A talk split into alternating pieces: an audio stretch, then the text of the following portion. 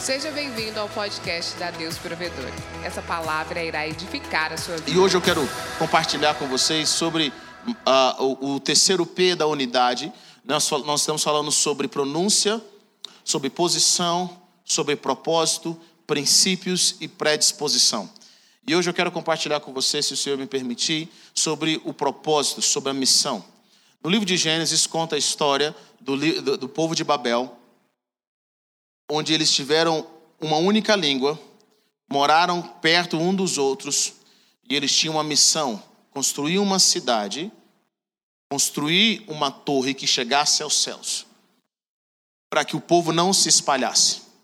E a palavra de Deus fala que Deus desceu para ver a cidade, e quando Deus viu a cidade, ele falou assim: desçamos e confundamos a língua dos homens, porque se nós não pararmos agora, nada será impossível para ele. O princípio da unidade é tão forte e ele pode ser usado tanto para o bem quanto para o mal. Quando nós entendemos isso, nós começamos a trabalhar nos elementos e esses elementos, eles, uma vez que eles estão alinhados, há algo vindo dos céus, há algo é derramado, um poder é liberado. Jesus disse o seguinte: olha o que Jesus disse. Pai, eu, eu dei-lhes a minha glória para que eles se tornassem um, para que eles sejam um. Porque assim que eles se tornarem um, o mundo saberá que o Senhor me enviou.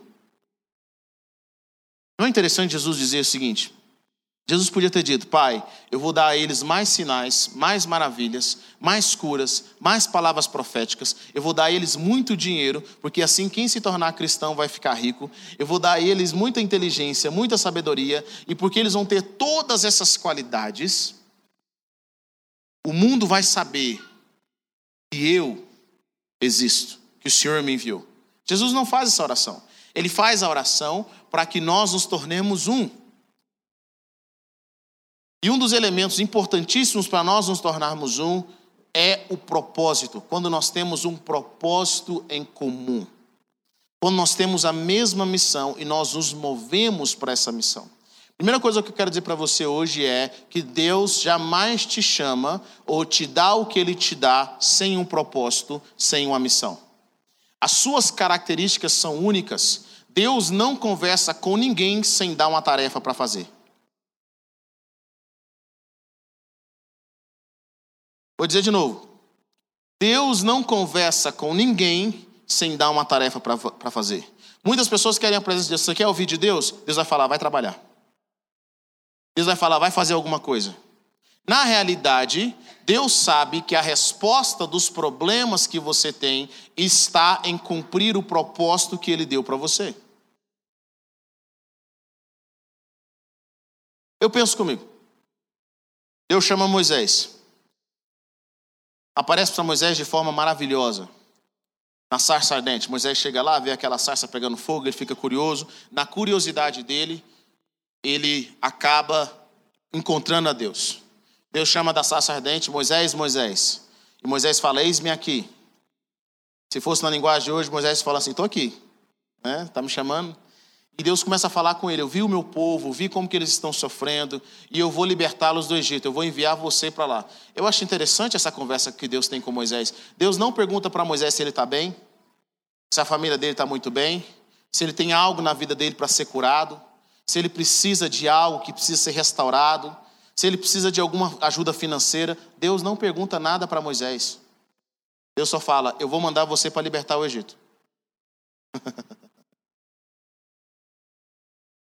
Deus não, traz, não, não vai fazer uma sessão terapêutica com Moisés para ver se Moisés é curado das, dos traumas porque a mãe dele entregou para os egípcios, ele foi criado por uma mãe adotiva. Deus não vai fazer essa sessão com Moisés para saber se Moisés precisava, se ele sentia algum espírito de inferioridade, porque ele era gago, porque agora ele já tinha 80 anos. E Deus não faz nada disso, ele fala assim: olha, é o seguinte, o meu povo está passando dificuldade, você não me conhece, mas eu falo, eu sou só o Deus do, do, de Abraão, de Isaac e de Jacó. Tá bom para você? Tá tranquilo. Então, eu sou o Deus de Abraão, Isaac e de Jacó, e eu vi o clamor do meu povo, e eu quero que você você vai lá libertar. Deus não pergunta se Moisés tinha filho pequeno. Deus não pergunta se ele estava passando uma crise no casamento. Deus não pergunta nada disso. Deixa eu falar uma coisa para você. Deus não quer saber do seu problema. Porque ele sabe que a resolução do seu problema está no cumprimento do seu propósito.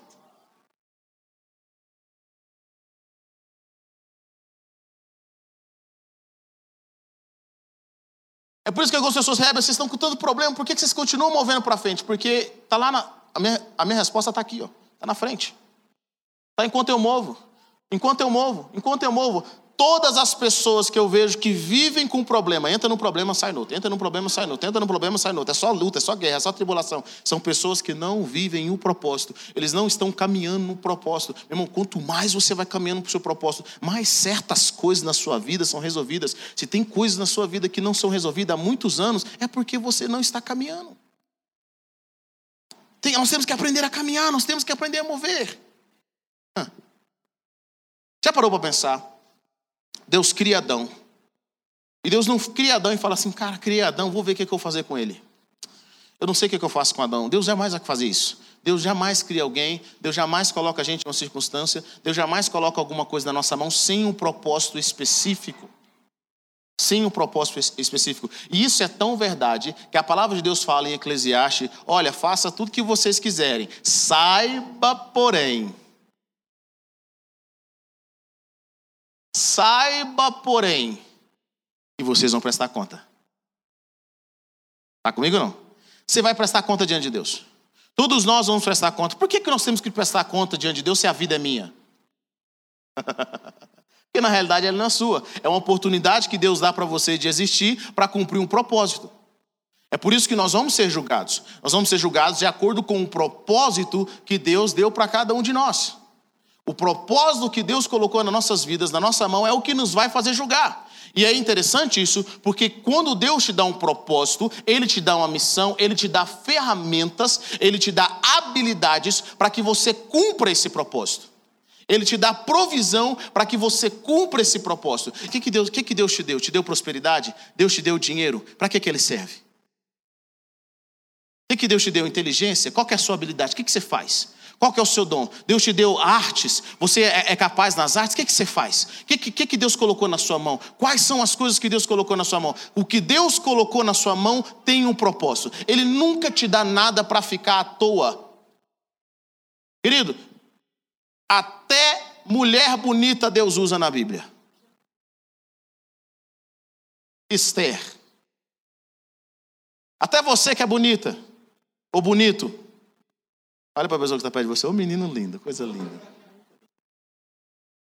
Até você que é bonito, Deus te deu algo. Essa beleza aí não é para você simplesmente mostrar no seu Instagram. Essa beleza serve para algo. Ela serve para o reino de Deus. Deu o que Ele colocou nas suas mãos, serve com um propósito. Existe um propósito nisso. Deus tem um objetivo. Então, quando Deus cria Adão, Ele não fica pensando assim: o que, é que eu vou fazer com Adão? Ah, eu quero que Adão fique só olhando para mim. Não, Deus fala o seguinte: a palavra de Deus fala que Deus faz um jardim, pega o homem e coloca o homem para cuidar e lavrar.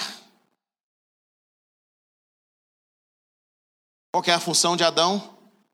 Proteger e cultivar o jardim de Deus.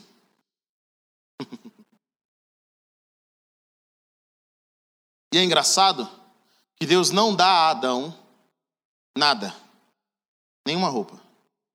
A única coisa que Deus dá para Adão é a provisão. A provisão mínima, que é a de comida. Olha, você pode comer, você não precisa plantar, pode ficar tranquilo. Tá aí, você vai comer. Deus não dá a Adão uma cama, Deus não dá a Adão um carro, Deus não dá a Adão uma roupa, Deus não dá nada a Adão, ele dá somente um trabalho, um propósito. Antes de Deus te dar alguma coisa, ele te dá um propósito, ele te dá um destino, ele te dá uma função, ele te dá uma tarefa. É engraçado que Deus não deu para Adão nem mesmo uma esposa. Ou seja, homem, antes de Deus te dar uma mulher, Ele vai te dar um trabalho. Ele vai te dar uma função.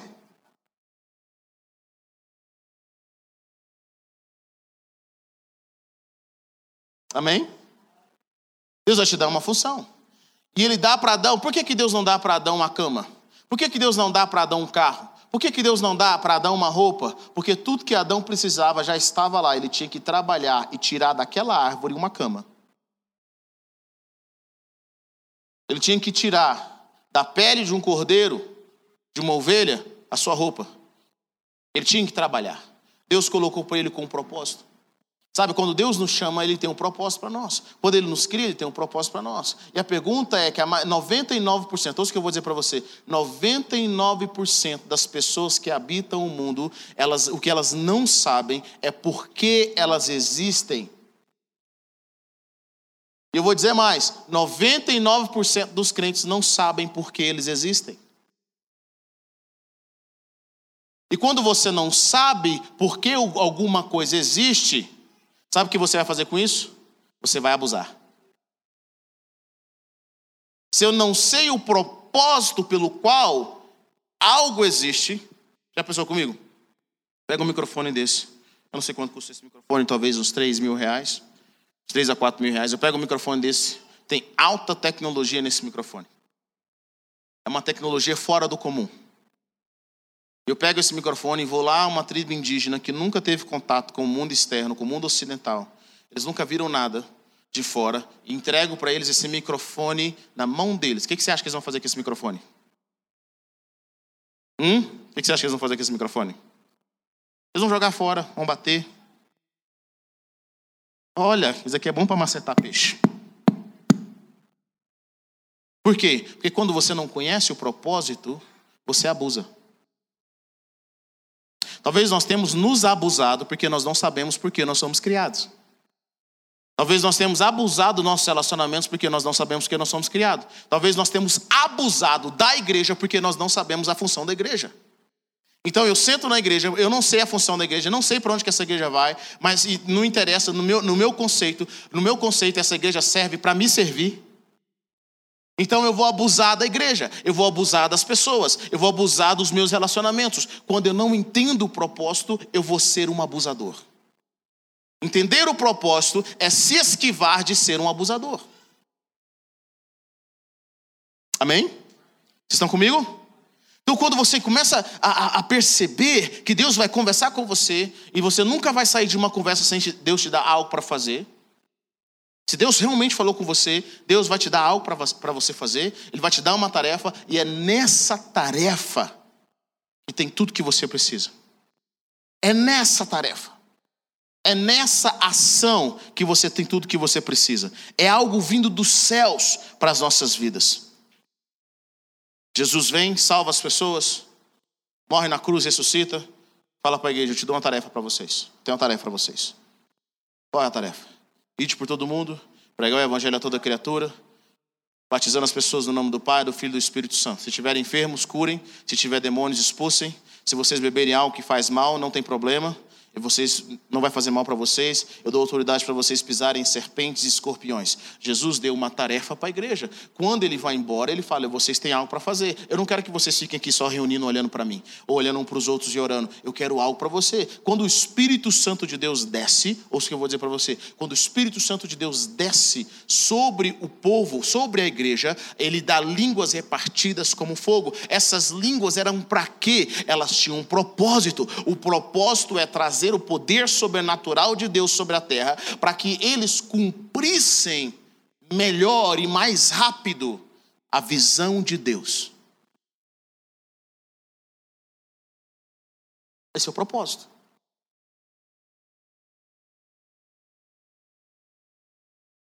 Eu ouço muitas pessoas fazendo campanhas e orando para que Deus cure fulano, Deus cure Beltano, Deus restaure o marido, Deus abençoe as finanças, Deus faça isso, Deus faça aquilo, Deus faça isso, Deus faça aquilo. Mas poucas pessoas oram para que Deus revele a ele porque ele existe.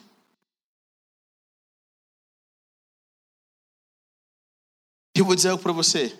Eu acredito se você soubesse, se nós soubéssemos mais por que nós existimos e qual é a fase da nossa vida no qual nós estamos, nós oraríamos menos por certas coisas por quê? Porque muita coisa vai começar a encaixar na sua vida a partir do momento em que você descobre a sua missão. Pessoas que não deveriam caminhar com você começam a ir embora. Você começa a se juntar com pessoas que você realmente deveria, que vão te levar para o seu destino. O nosso propósito ele é determinado em etapas. Nós trabalhamos em etapas. Quando você começa a ver, Deus está sempre te levando por estações. Talvez você está vivendo uma estação agora, e vai viver uma outra estação depois. É uma estação de preparação. Qual é a sua estação? Qual é a estação no qual nós estamos vivendo? Talvez seja uma estação de preparação. Talvez seja uma estação de esfriar. Deus está querendo te desacelerar para te levar para um novo nível, para te levar para um novo tempo. Eu já aprendi que toda vez que eu estou prestes a mudar de fase, o Senhor me desacelera, Ele começa a me desacelerar. Ele começa a me mostrar uma outra perspectiva que eu não conseguia ver antes. Para onde Deus está te levando? Qual é a estação? Entender as estações e viver essas estações é muito importante para o seu destino. Deus trabalha em etapas. Eu tenho algo, eu tenho certeza de algo. Deus sabe trabalhar a longo prazo. Ele sabe trabalhar a longo prazo. Todas as coisas cooperam para o bem daqueles que amam a Deus, daqueles que foram chamados segundo o seu propósito. Nós já falamos aqui na igreja que o pior inimigo do homem não é o diabo, é o quê? A ignorância. A ignorância. A falta de conhecimento. Uma outra coisa que acontece também quando nós temos um propósito. O propósito te ajuda a superar a dor. Diga comigo o seu propósito me ajuda a superar a dor. Vou fazer uma pergunta. Quantos aqui gostam de ir ao hospital? Fazer um exame? Gosta não? Fazer uma cirurgia? Hã? Tomar uma injeção? Ninguém gosta? Ninguém? Mas por que, que a gente vai? Porque nós temos uma missão. Qual é a missão? Não morrer.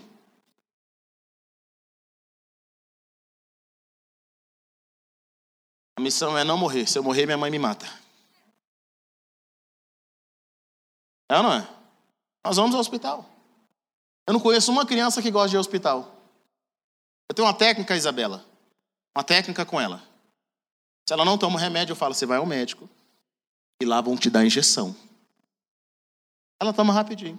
Ninguém gosta. Nós não gostamos. Por quê? Mas por que, que nós vamos? E é engraçado porque à medida que nós ficamos mais velhos, agora não tem mãe para te levar, alguém para te encorajar a ir no hospital. Agora você tem que ir por conta própria. Então você vai como ovelha para o matadouro, que não abriu a boca. Quando, quando o médico fala, olha, vou te dar aqui uma injeção, alguma coisa, você fala, Senhor, nas tuas mãos entrego o meu espírito. Por que, que nós suportamos a dor? Por que, que algumas pessoas passam na mão do bisturi? Por quê? Porque você tem um propósito. É, eu não estou doente, mas eu tenho que ir ao médico. Por que você vai ao médico? Para você continuar sadio. Você tem um propósito. A dor só é justificável quando nós temos um propósito. Quando nós perdemos o propósito, qualquer coisa vira um peso.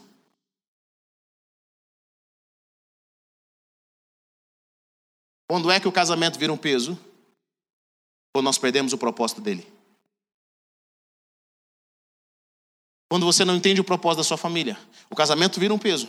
Quando é que a igreja e o culto viram um peso? Quando você perdeu a visão. Quando você perdeu o propósito. Quando nós perdemos o propósito, nós começamos a achar as coisas um fardo. Elas começam a ficar difíceis. Elas começam a ficar complicadas. E aí um pedaço de pena é motivo para separação. Um pedaço de pena é motivo para eu sair da igreja. Um pedaço de pena é um motivo para eu desviar. Olha, por que você diz, irmão? Eu pedi uma Coca-Cola, o irmão me trouxe Guaraná, eu estou muito chateado com Deus, isso sempre acontece comigo. Um pedaço, por quê? Porque nós perdemos a visão, nós perdemos o propósito. Então o Senhor está falando o seguinte: olha o que a Bíblia diz. A Bíblia diz em Provérbios 29, versículo, versículo 18. Provérbios 29, versículo 18. Estava sobre comigo em Provérbios 29, versículo 18.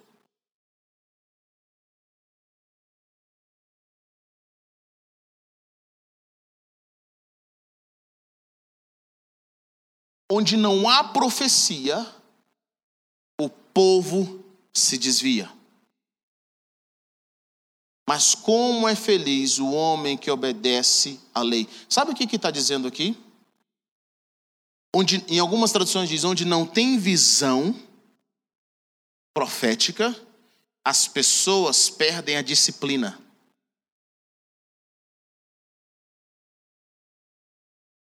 Quando eu perco a visão, eu perco a disciplina.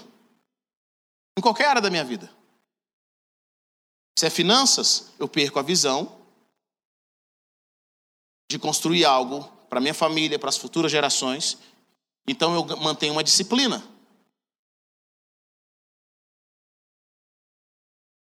Se é espiritual, se eu tenho uma visão de construir algo, de ter um espírito forte, de ter a minha vida com o Senhor inabalável, de construir algo para minha família espiritualmente, se eu perder a visão, eu paro de orar, eu paro de buscar. Às vezes, querida, as nossas atitudes só estão revelando a visão que nós perdemos.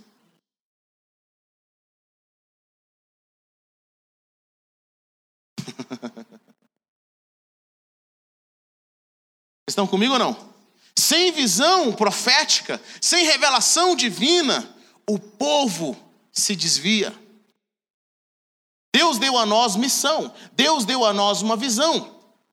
Isso desde o Antigo Testamento. No Antigo Testamento, a visão é obedecer à lei. A palavra de Deus fala, mas feliz é o povo que obedece à lei. Ou seja, a lei é uma missão. Os mandamentos de Deus, obedecer aos mandamentos do Senhor, é uma missão que Deus dá para nós a nível pessoal. Ser como Jesus é a missão de todo crente. Ser como Jesus é a nossa missão. O dia em que eu perco o foco, a visão de ser como Jesus, eu começo a justificar as minhas falhas. Eu começo a justificar e a dizer: estou coberto na graça, Deus me ama. Mas o meu propósito é ser como Cristo. Eu começo a caminhar como Ele. Então, todo dia eu tenho uma missão, eu tenho uma visão de me parecer como, como, como, Jesus, de me parecer com Jesus. E o que, que isso faz? Isso gera em nós uma disciplina. É um outro ponto que você pode anotar: que o propósito vai gerar disciplina. O propósito vai gerar em você uma autodisciplina. E disciplina não é uma palavra do demônio, queridos, é uma palavra bíblica. É uma palavra do Senhor.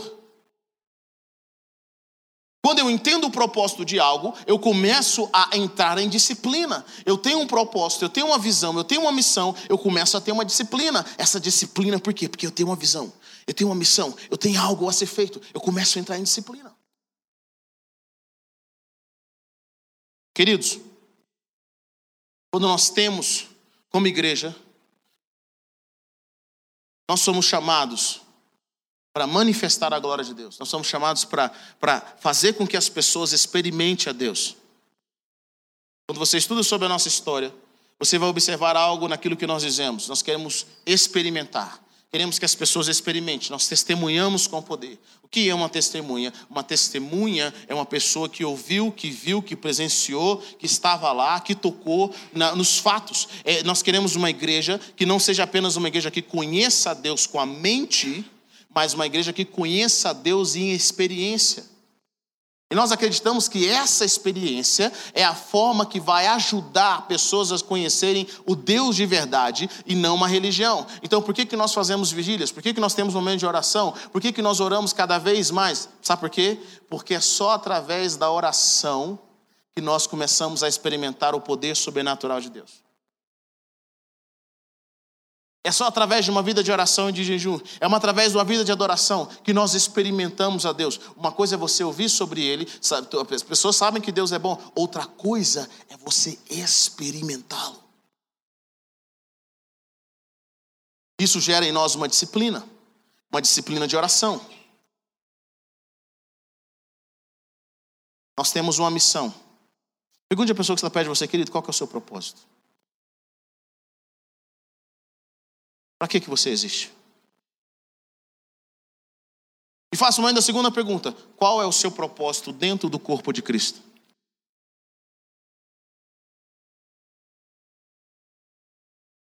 Qual é o seu propósito? Sabe o que vai ajudar você quando você sabe o seu propósito? Dentro do corpo, dentro da sua família? Vai ajudar você a não competir com ninguém.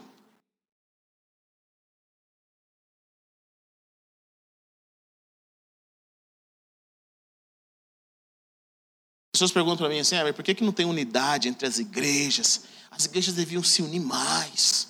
Eu falei, sabe por que, que não tem unidade? Porque as pessoas não sabem o seu propósito.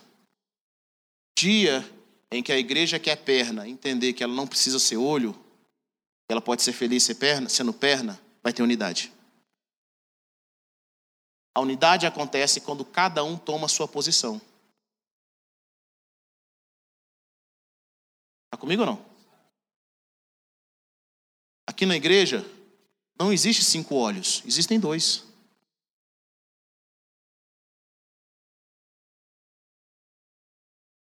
Significa o quê? Que eu faço parte de um do grupo dos dois olhos, se eu gosto de ser olhos. Eu faço parte de um desses dois olhos.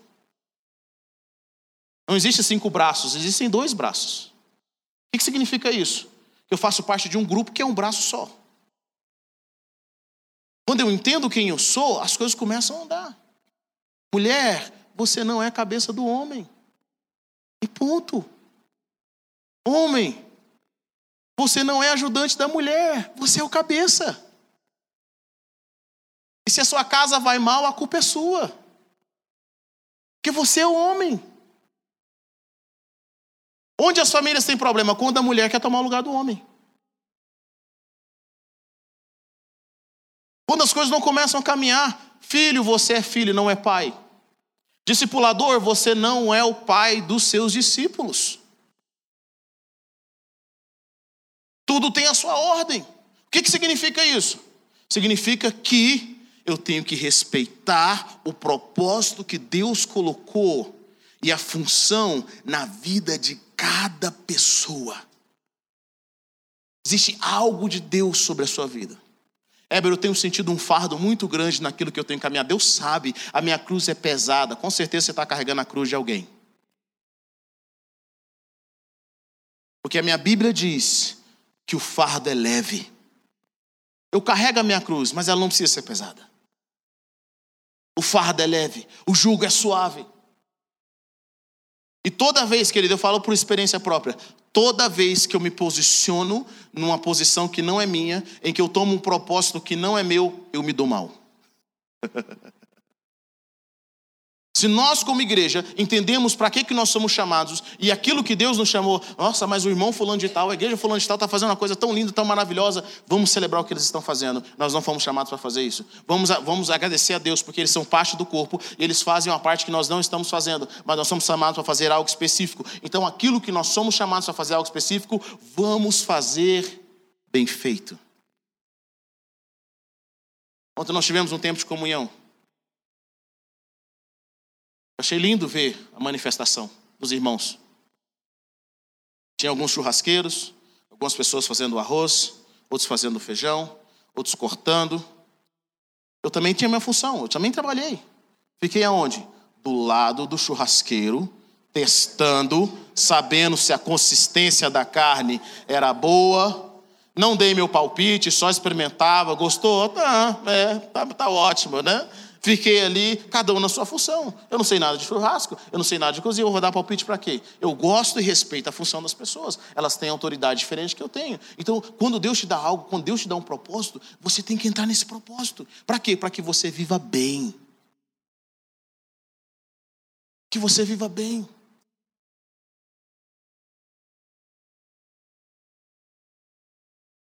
Se nós perdemos o propósito, nós perdemos a perseverança. Motivo pelo qual nós perdemos a perseverança. Quando é que a perseverança começa, Heber? Quando a empolgação acaba. Você fala, rapaz, eita, por que, que eu entrei nessa? Perseverança começa quando a empolgação acaba. Quando os seus sentimentos, eles começam a diminuir. Mas você deu uma palavra, você tem uma missão. É a perseverança. E se nós aprendemos a viver através da perseverança, a palavra de Deus fala o seguinte: que nós precisamos da esperança e da perseverança para que nós possamos receber aquilo que Deus tem para nós. Nós precisamos dela. Você precisa ser perseverante. Ninguém vai herdar nada no reino de Deus se não for perseverante, se não for persistente. O seu propósito determina que você seja persistente. O seu propósito está provisão? Está a felicidade que você busca? Está a mudança de estação que você está atrás? No seu propósito está a resposta de Deus para a sua vida. Sabe, meu desejo é que o Senhor Jesus revele cada vez mais a nós o propósito. Talvez você esteja na igreja, algumas pessoas que estão na igreja, e elas amam a igreja, elas gostam desse ambiente, elas gostam daquilo que elas receberam. Muitas pessoas receberam milagres, sinais e prodígios. Nós temos tantos milagres anotados com relação ao CNH. Muitas pessoas anotaram, escreveram sua história, histórias lindas. Muitas pessoas receberam algo de Deus aqui na Deus Salvador, têm experimentado algo de Deus, e eu acho isso maravilhoso. Mas deixa eu falar algo para você. Mais importante do que você ter recebido algo de Deus aqui nessa casa, eu acredito que é você saber para onde nós estamos indo, qual é a visão e qual é o propósito. Por quê? Porque quando você sabe o propósito, você sabe, eu posso me posicionar nisso isso daqui, ou você quer saber de uma coisa? Eu não quero esse propósito.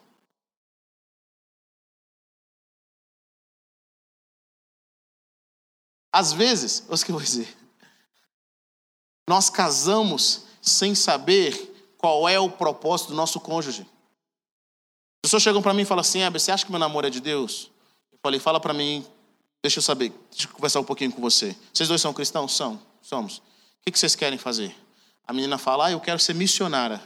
E ele fala assim, não, eu não quero ser missionário, não. Eu quero trabalhar normalzinho, bonitinho, eu gosto de ter as coisas tudo certinha. Eu não quero ser missionário, eu não quero viver nada disso, eu não quero passar dificuldade, eu quero ter dinheiro, eu quero ficar aqui.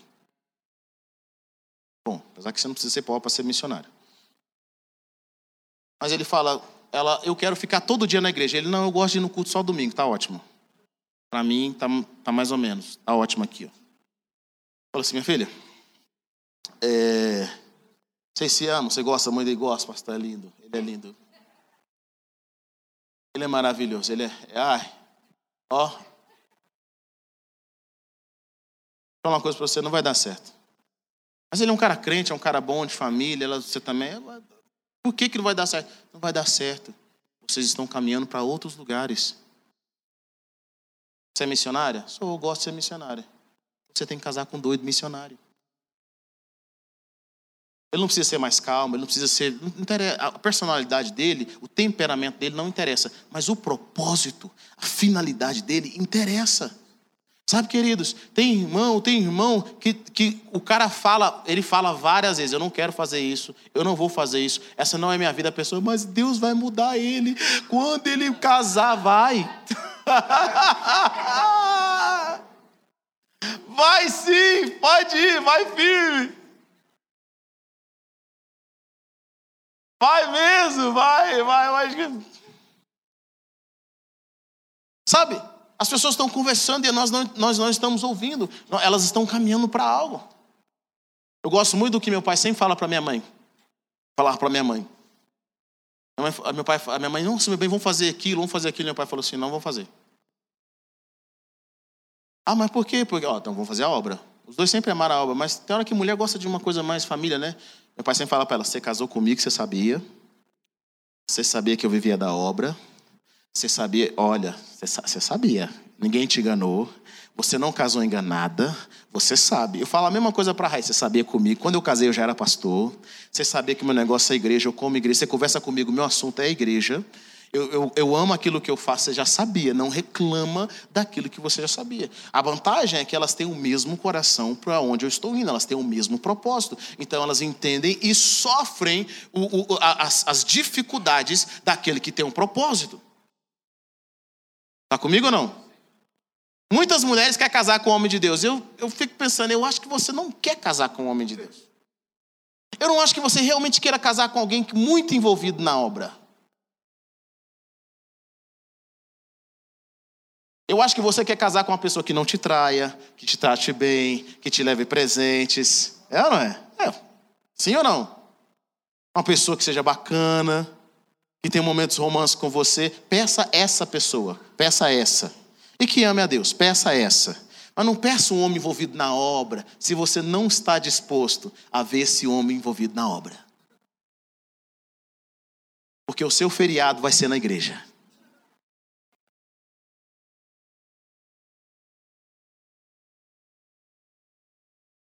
Hã? Só ouviu verdades? Seu feriado vai ser na igreja. Você vai conversar com ele, ah, meu bem, queimou a panela. Ele falou, irmã, dá licença que eu estou conversando aqui, umas coisas de Deus da igreja, vamos sonhar, vamos para cima, vamos ver, vamos fazer acontecer. negócio é igreja, respira. Respira pela obra, propósito. Aí eu pergunto, quando nós casamos com pessoas que nós não sabemos para onde elas estão indo, o que acontece? Nós começamos a viver uma vida onde nós não temos assunto. E por que eu vejo que é importante? Quando você sabe para onde nós estamos indo, aquilo que nós queremos fazer, tudo aquilo que nós modificarmos na igreja, você vai entender por causa da missão. Toda, toda, tudo algo novo, cara, tem escola a crescer. Por que, que eles têm essa escola? Porque é por causa da missão. O que, que eles ensinam nessa escola? As matérias que são ensinadas, elas têm uma missão. Por que, que nós fazemos 40 dias? E glória a Deus por isso, hoje finaliza os nossos 40 dias. Glória a Deus, Jesus. Já vi irmãos entrando no Instagram, estava sem Instagram esses 40 dias. Alguns comendo, felizes. Sabe, por que, que nós entramos nesses propósitos? Porque nós temos. Por que, que nós fazemos essas coisas? Porque nós temos um propósito. E o propósito nos leva a uma certa disciplina. E se eu quero fazer parte desse mover de Deus, eu vou ter que entrar na disciplina de Deus, do mesmo, da mesma forma que outras pessoas estão entrando nessa disciplina. Eu preciso capturar a visão, eu preciso capturar o código, eu preciso capturar a, a, a fala, Obrigado, faz. Só, só faz porque alguém está lá oprimindo ele com o chicote na mão. Assim que o opressor vai embora, o cara que está obrigado se livra, vai embora. Voluntário não, ele faz porque quer. Mas se apertar um pouquinho, se alguém chatear ele, ele não mexe mais. Ele deixa quieto, vai embora. Mas existe um terceiro nível.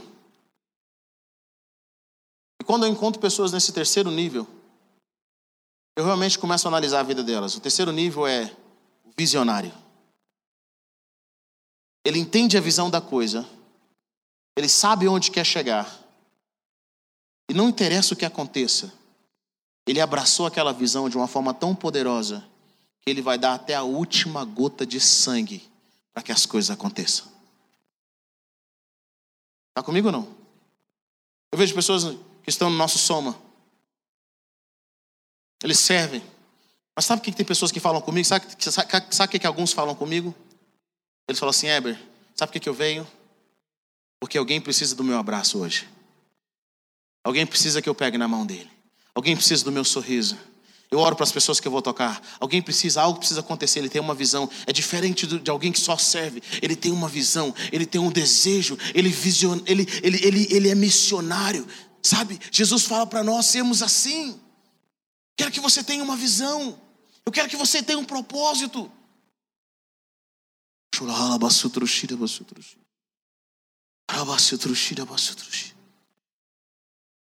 O visionário não, perde, não mede esforços. Ele paga o preço. Martin Luther King fala algo bem interessante. Martin Luther King Jr. Se você não encontrou uma causa pelo que morrer, você ainda não encontrou, ou você não sabe o motivo pelo qual viver. Vou fazer uma pergunta para você. Quais são as coisas na sua vida que você morreria por elas?